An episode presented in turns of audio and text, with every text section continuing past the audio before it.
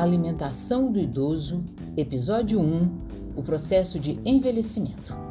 Segundo a Organização Mundial de Saúde, é considerado idoso o indivíduo com 60 anos ou mais. Essa variação existe porque depende da condição de saúde física e mental da pessoa idosa, que pode estar em um ritmo de envelhecimento mais ou menos acelerado. Assim, nem sempre a idade cronológica, referente ao tempo, corresponde à idade biológica, que é aquela relacionada ao envelhecimento do próprio corpo. O envelhecimento é um processo natural, mas que leva o organismo a uma série de alterações no seu funcionamento, que podem comprometer o estado de saúde. Essas alterações dependem das interações entre a genética da pessoa e do ambiente em que ela vive. É importante dar atenção aos fatores relacionados ao ambiente, porque eles podem ser modificados e controlados quando mudanças no estilo de vida são adotadas.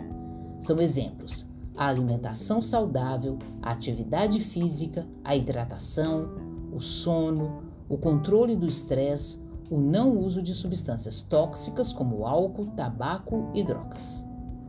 Quanto antes iniciarmos com esses cuidados, melhor será o processo de envelhecimento. Mas isso não significa que estaremos livres de doenças. Envelhecer de forma saudável é ter bons hábitos de vida para que as doenças estejam bem controladas e a independência e autonomia do idoso bem preservadas, para que ele consiga seguir fazendo suas tarefas diárias. Cuidar da alimentação na terceira idade, além de garantir maior qualidade de vida para o idoso, contribuirá para que esse processo de perda das funções corporais aconteça mais lentamente. Com o avançar da idade, há uma perda natural de tecido muscular, que, acompanhada da redução da ingestão alimentar do idoso, pode levá-lo à desnutrição. A falta de apetite do idoso pode estar ligada a vários fatores, como dificuldades de mastigação pela perda dentária ou uso de dentaduras, dificuldades para deglutir e digerir os alimentos, perda dos sentidos, visão, olfato, paladar, presença de doenças físicas ou mentais, desidratação, uso de medicamentos, entre outros.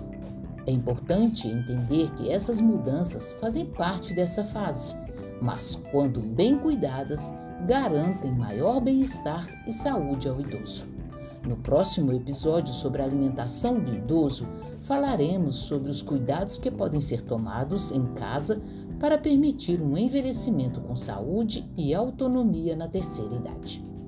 Conteúdo produzido pela Subsecretaria de Segurança Alimentar e Nutricional da Secretaria Municipal de Assistência Social, Segurança Alimentar e Cidadania, Prefeitura de Belo Horizonte.